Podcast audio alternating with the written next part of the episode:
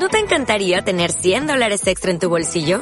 Haz que un experto bilingüe de TurboTax declare tus impuestos para el 31 de marzo y obtén 100 dólares de vuelta al instante.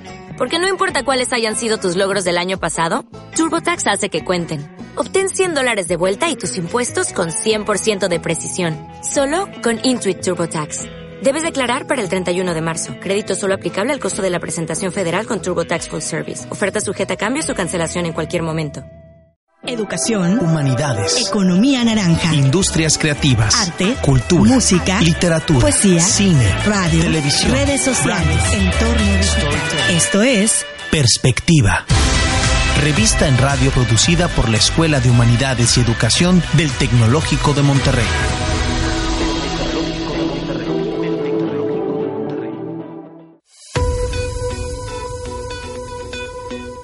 Esta es la cuarta emisión de Perspectiva. Soy Mario Kanga en Campus Guadalajara y a nombre del equipo que hace posible este programa les doy la bienvenida a Perspectiva, la revista en radio de la Escuela de Humanidades y Educación del Tecnológico de Monterrey. Les recordamos que este programa es producido gracias al trabajo en equipo de las 10 estaciones de radio del TEC de Monterrey. Hoy en Perspectiva, desde Azul 83 Radio en Campus Sonora Norte, los invitamos a escuchar una entrevista con el maestro en diseño industrial Hugo Iván Escalante, quien viene a platicarnos sobre el diseño de interacción. Desde Concepto Real en Campus Ciudad de México, escucharemos la tercera entrega sobre migración. Hoy la doctora Ileana Rodríguez nos hablará sobre el contexto legal que envuelve la situación y negociación de México frente a Estados Unidos en temas migratorios. Tráfico 109 desde Campus Puebla nos presenta una entrevista con la doctora Elga Ochoa y nos platica qué están haciendo las empresas en cuestión de investigación para las nuevas generaciones Z, Google y Millennials. Frecuencia Tech en Campus Monterrey nos comparte una entrevista con Daniela Gallego, directora de evaluación en el área de formación ética y ciudadana. Y desde Campus Cuernavaca escucharemos El Agua Clara, la cuarta parte de la serie Sofos y Logos. Esto es Perspectiva. Comenzamos.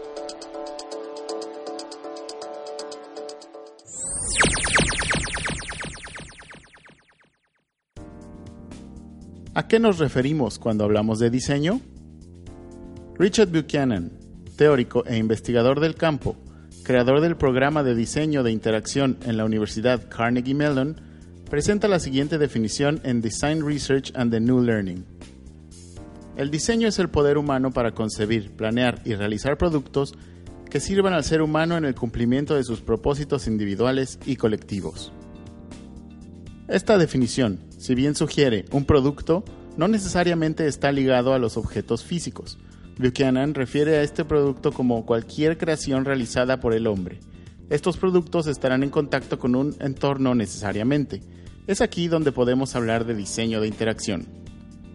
Es ahí donde los productos trascienden el plano físico para ubicarse en lo sensible, es decir, son experiencias, actividades o servicios integrados en el entendido de lo que el mismo producto es, o puede ser.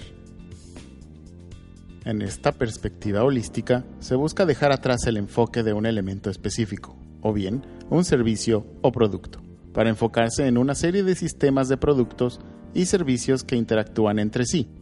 John Colco, director del Austin Center of Design y reconocido investigador en la disciplina del diseño de interacción, menciona, a través de un lenguaje semántico y visual, el diseñador debe crear un diseño que le ayude al espectador no solo en la experiencia, sino también en realmente comprender el contenido.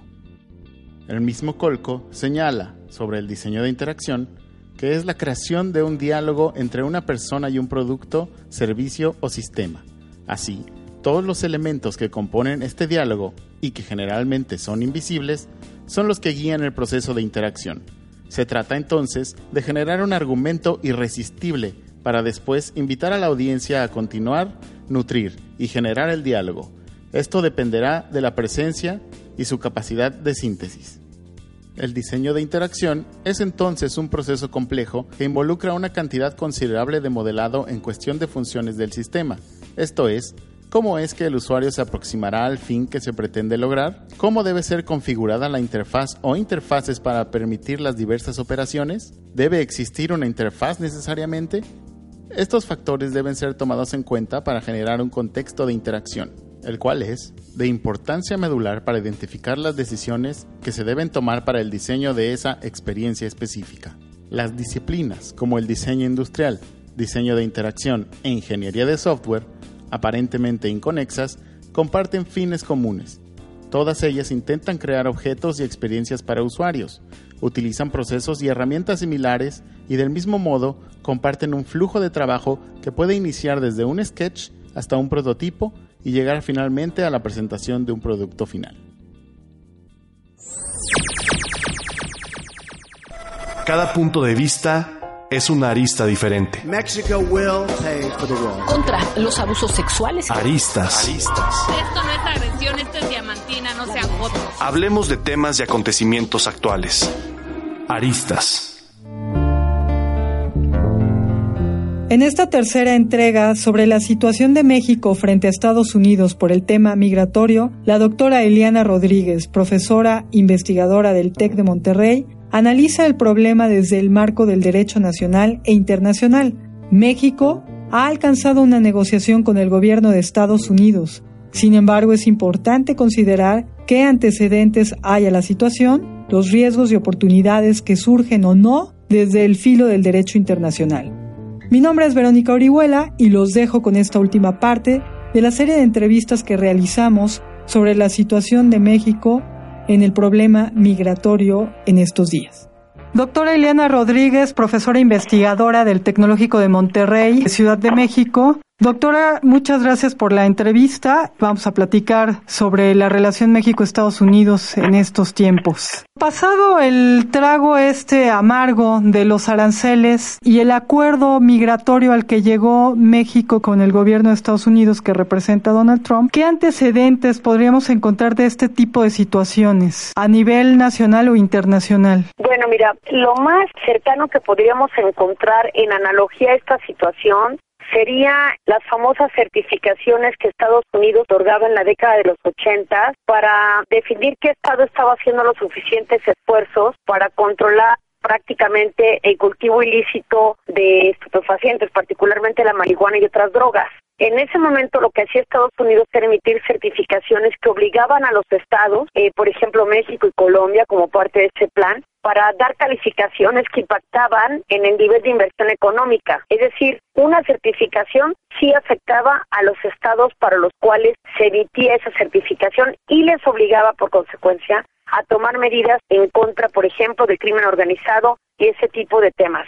En analogía a eso, ahora tenemos un Trump que lo que emite es básicamente amedrentarnos en la elevación de aranceles en determinados productos importantes en tanto no implementemos las medidas adecuadas para disminuir los flujos migratorios. Entonces, eso sería una forma de entablar básicamente la analogía de cómo un Estado puede presionar a otro para que cambie sus políticas interiores a favor de este. Ahora, el tema ahí es, ¿hay o no una violación a la doctrina Estrada que precisamente habla de la no intromisión en temas políticos eh, internos? El tema de las doctrinas justamente no genera vinculatoriedad u obligación de los estados en seguirlas. México es muy respetuoso de la doctrina Estrada porque básicamente este gran diplomático de la Cancillería mexicana en la década de los 30 eh, funda el principio de la no intervención que básicamente respeta la libre autodeterminación de los pueblos. Sin embargo, Estados Unidos nunca ha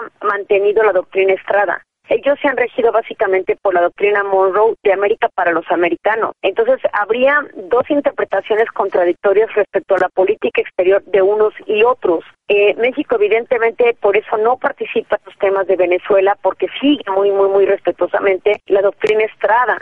Pero México no puede esperar el mismo trato que nosotros damos porque Estados Unidos su política exterior se rige bajo otros principios. ¿Qué implica ser un tercer eh, país seguro?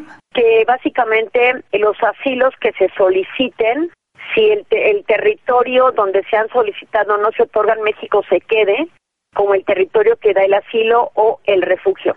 Y entonces estos flujos migratorios ya no se mueven hacia los Estados Unidos. Lo que tenemos actualmente es que las peticiones se desarrollan en nuestro territorio, aquí hacen la espera, y si sí proceden estas características migratorias, entonces van hacia los Estados Unidos. En el tercer estado seguro, el asilo y el refugio se conceden en este país que tiene un tratado que tendría, porque no lo tenemos todavía, un tratado con los Estados Unidos como tercer Estado seguro. Ejemplo, eh, Canadá tiene un tratado con Estados Unidos como tercer Estado seguro y por eso los flujos migratorios que no entran a Estados Unidos pueden quedarse en Canadá. Doctora Eliana Rodríguez, hay un flujo migratorio enorme, hay estas caravanas y se habla un poco de la necesidad de las personas migrantes de salir de su país por el alto índice de criminalidad, ¿no? Ya se habla del narcotráfico. ¿Ahí qué podría hacer México? Porque no hay una prueba latente, ¿verdad?, de que el armamento esté llegando allá. ¿Qué salida tiene México ahí o no tiene salida? Bueno, mire, pues al interior de nuestras fronteras, de verdad que no queda más que un blindaje en las aduanas de entrada y por supuesto en aquellos puntos de cruce que se tienen identificados de manera irregular para que la Guardia Nacional tenga facultades para decomisar todos aquellos cargamentos que impliquen el tráfico de armas. En tanto no haya eso y se tenga maniatado también a, la Guardia Nacional para que genere estos operativos con la inteligencia que requieren los estados, pues va a ser un problema realmente el que puedan detener eh, este flujo de venta de armas en las, en las dos fronteras. Esta fue una entrevista con la doctora Ileana Rodríguez, profesora e investigadora del Tecnológico de Monterrey, quien nos ha hecho un análisis importante sobre el contexto legal internacional alrededor del problema migratorio que México presenta con Estados Unidos. Mi nombre es Verónica Orihuela, gracias por acompañarnos.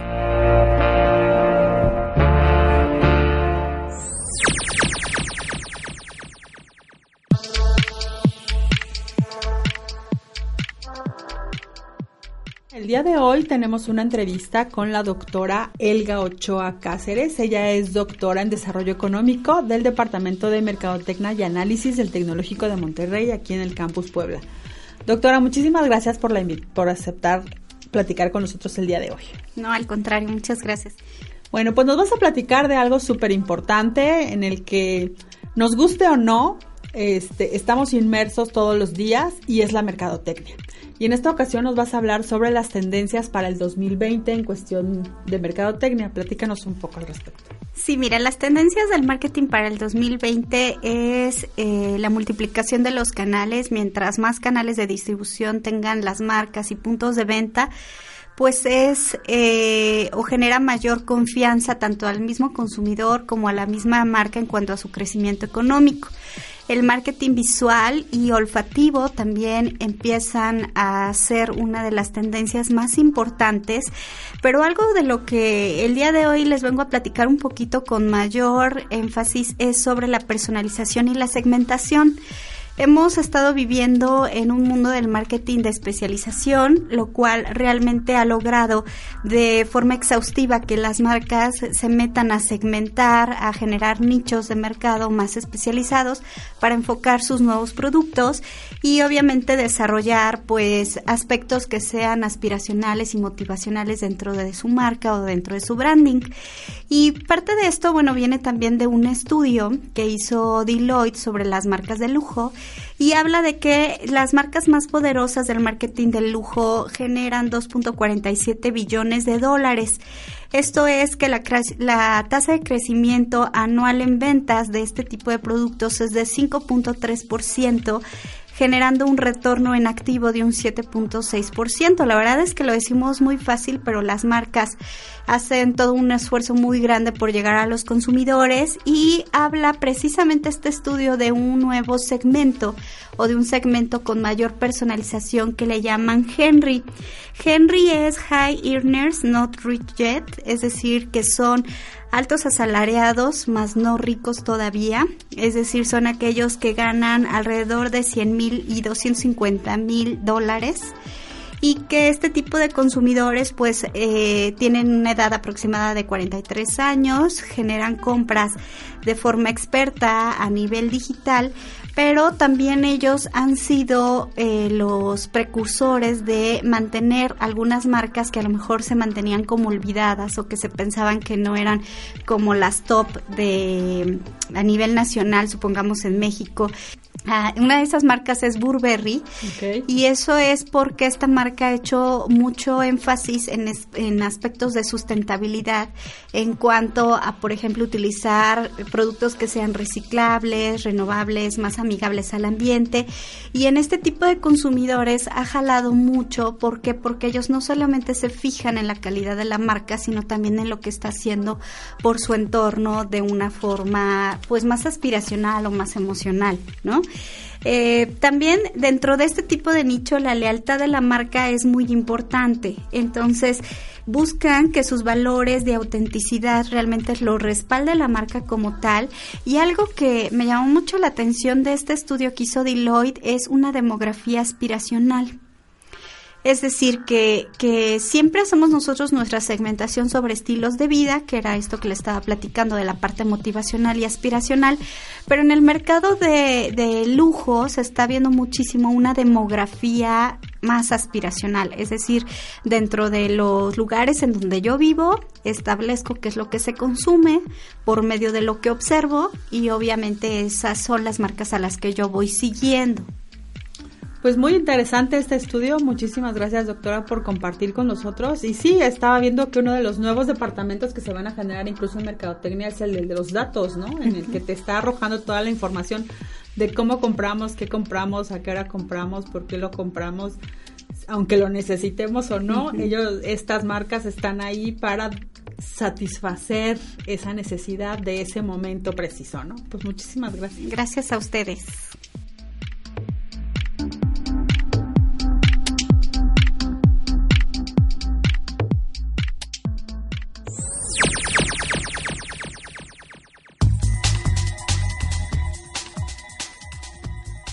¿Qué tal? Estamos el día de hoy en perspectiva con Daniela Gallego, que es doctora en ética y democracia y directora en el área de formación ética y ciudadana de la Escuela de Humanidades y Educación. Daniela, bienvenida a nuestro programa. Muchas gracias, Ingrid. Un Encantada de estar aquí. Perfecto, un gusto que estés aquí con nosotros. Y fíjate, Daniela, que con todo esto que pasa alrededor del mundo, yo quisiera hacerte un par de preguntas. Muy bien. Empezando porque desde tu área de especialidad tan interesante, ¿no? La de formación ética y ciudadana, ¿qué nos puedes contar respecto respecto a los retos que enfrentamos actualmente? Mira, te voy a contar algo que tiene que ver con mi área de especialidad, pero también tiene que ver con mi experiencia personal. Un asunto que nos preocupa mucho es el tema de la corrupción. Yo soy venezolana, mi experiencia de vida ha sido de alguna manera la del deterioro, es decir, la de ver cómo en mi país se fueron corroyendo y deteriorando las instituciones. Y la corrupción tuvo muchísimo que ver con eso. La corrupción este, destruyó la confianza que había eh, de las personas en las instituciones este, hizo muy frágil a nuestro sistema político, deterioró nuestra ciudadanía y fue uno de los motivos principales de, del asunto político en el que después nos vimos envueltos. Entonces yo me interesé por la ética porque yo decía, algo está pasando en la manera que tenemos de relacionarnos, en las cosas que valoramos y en las que estimamos, porque parece que solo estimamos el dinero. Vivimos en un país donde nadie hace lo que dice que es es decir, este, los, los, políticos no representan a las personas, los policías no defienden a las personas, los abogados tampoco. Pareciera que todo el mundo va por el interés del dinero, pero que nadie realmente ejerce la profesión que dice que tiene, ¿no? Y ese no es un problema solamente venezolano, ese es un problema latinoamericano, es un problema mexicano, que tiene que ver con una ciudadanía que padece una especie de ceguera moral, ¿no? Una ciudadanía este, que padece una desafección hacia lo público, hacia lo colectivo. Y hacia lo moral también. Así es. Entonces, como que hay una gran dificultad de construir proyectos comunes, este, como que la, la competencia y el individualismo se han metido este, en, no solamente en, en las instituciones del Estado, en el ámbito de la economía, sino también en el ámbito de la sociedad civil. Entonces eso pues requiere pues una respuesta que sea una respuesta de carácter no solamente normativo, es decir, no podemos combatir la corrupción solamente con leyes, con normativas, con imposiciones, con sanciones, sino que necesitamos también este, reflexionar sobre los valores que tenemos, sobre las creencias que compartimos y aquí es donde interviene la ética. Y en este contexto entonces, la ética y cuál es el rol de la educación Sí, claro, la ética y la educación, por supuesto, una formación que sea ética y ciudadana y que nos ayude a generar ciudadanos responsables, conscientes de su compromiso social, conscientes de las necesidades sociales que tienen que atender. Y este tema de la educación es muy importante porque nosotros lo que necesitamos es educar a gente libre. Nosotros necesitamos fomentar la autonomía. Y es curioso porque la autonomía se fomenta en la medida en que se dan oportunidades para que haya un diálogo, para que nosotros podamos este, conversar sobre nuestros intereses y tener y construir propósitos comunes. Hay un libro muy bonito de Villegas sobre la corrupción en América Latina y él habla de la cultura del incumplimiento de normas, de la cultura del desacato, de la indolencia, de la porosidad en nuestra relación con la ley y todo esto en el fondo tiene que ver con la libertad. Entonces, necesitamos una educación este, ética, una educación en la autonomía que nos ayude a formar seres libres, responsables, capaces de construir con otros y de tener un propósito colectivo. Con este, ética. Así es, así es. Y todo para la formación de proyectos sociales también, me imagino, ¿no? Sí, sí, para que sean conscientes de los roles que tienen como profesionistas, de las responsabilidades que tienen, de los compromisos que tienen. Y esa conciencia la empezamos a formar en la universidad, no solamente este, pensando en la ética de la profesión, sino también hablando de corrupción académica, por ejemplo. También hablamos de todo el asunto que tiene que ver con la copia, con la compra-venta de trabajos, porque la corrupción académica de la universidad después se vuelve corrupción en el ámbito de la profesión. ¿no? Totalmente. Y entonces, eh, qué interesante, Daniela. ¿Qué se hace en concreto? En concreto, educamos en la integridad, tenemos proyectos sobre integridad académica y hacemos, generamos espacios de reflexión como un congreso que vamos a tener próximamente. Ah, qué bien. A ver, explícanos un poco, cuéntanos un poco del congreso. Muy bien, vamos a tener un congreso en el mes de octubre en Querétaro que se va a llamar Superar la corrupción. Principios de octubre. Sí, 10, 11 y 12 de octubre en Querétaro se llama Superar la corrupción, horizontes éticos y educativos para América Latina. Okay. ¿Y trata de? Bueno, allí vamos a, tratar tres temas muy importantes. Primero, el problema de la corrupción desde la ética aplicada, es decir, no la vamos a combatir solamente con las normas, queremos ver qué pasa en los distintos ámbitos, empresa, gobierno, universidad. Luego vamos a hablar de la ética de la sociedad civil y la cultura de la integridad y vamos a cerrar con el tema de este, las instituciones educativas y el fortalecimiento de la integridad. Ah, pues qué interesante. En el campus Querétaro, Campus Querétaro. de Monterrey 8, 10, 10 11, y 12 de octubre. Perfecto, pues espero que podamos ir y participar en el, en el Congreso. Así que, Daniela, muchísimas gracias por estar aquí. Me gustaría también que finalizando el Congreso quizá pudieras venir a, a platicarnos cómo fue y qué pasó. Así que muchísimas gracias por compartir con la audiencia de Perspectiva. Muchísimas gracias por invitarme. Muy amables.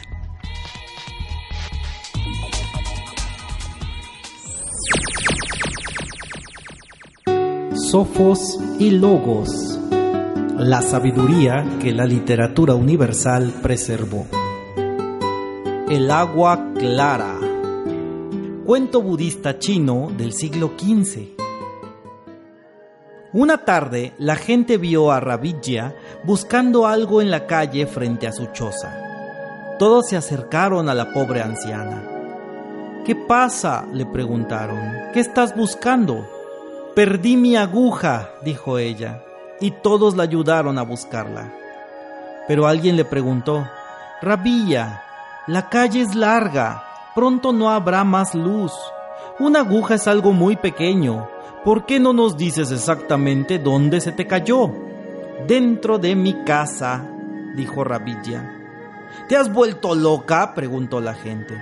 Si la aguja se te ha caído dentro de tu casa, ¿por qué la buscas aquí afuera? Porque aquí hay luz, dentro de la casa no hay. Pero aún habiendo luz, ¿cómo podremos encontrar la aguja aquí si no es aquí donde la has perdido? Lo correcto sería llevar una lámpara a la casa y buscar allí la aguja. Y Rabilla se rió. Son tan inteligentes para las cosas pequeñas. Esta vez la profunda sabiduría que nos deja el cuento la expresa de manera muy clara la misma protagonista, pues al final ella les dirá a los otros personajes, los he visto a todos buscando afuera, y yo sé perfectamente bien, lo sé por mi propia experiencia, que lo que buscan está perdido dentro de ustedes. Usen su inteligencia. ¿Por qué buscan la felicidad en las cosas materiales? ¿Acaso la han perdido allí? Todos se quedaron sin palabras y Rabilla desapareció dentro de su casa. Yo pregunto, ¿seguimos buscando la felicidad donde creemos que es fácil porque hay luz? ¿O la buscaremos dentro de nosotros mismos aunque esté oscuro? En los controles César Delgado, en la producción Abel Angelina, en coproducción Omar Cerrillo. Soy Afid Hernández y nos escuchamos en otro breviario de literatura y sabiduría, Tecnológico de Monterrey, en Cuernavaca. Hasta la próxima.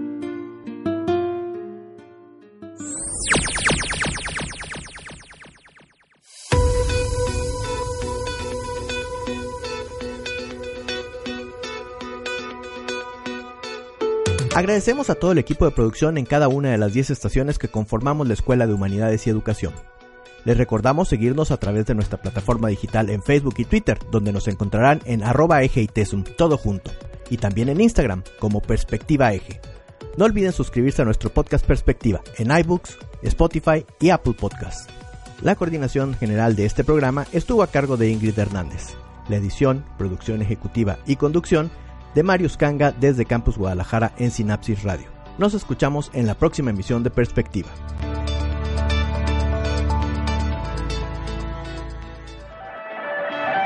Esto fue, esto fue, esto fue Perspectiva. Revista en radio producida por la Escuela de Humanidades y Educación. Derechos reservados del Tecnológico de Monterrey.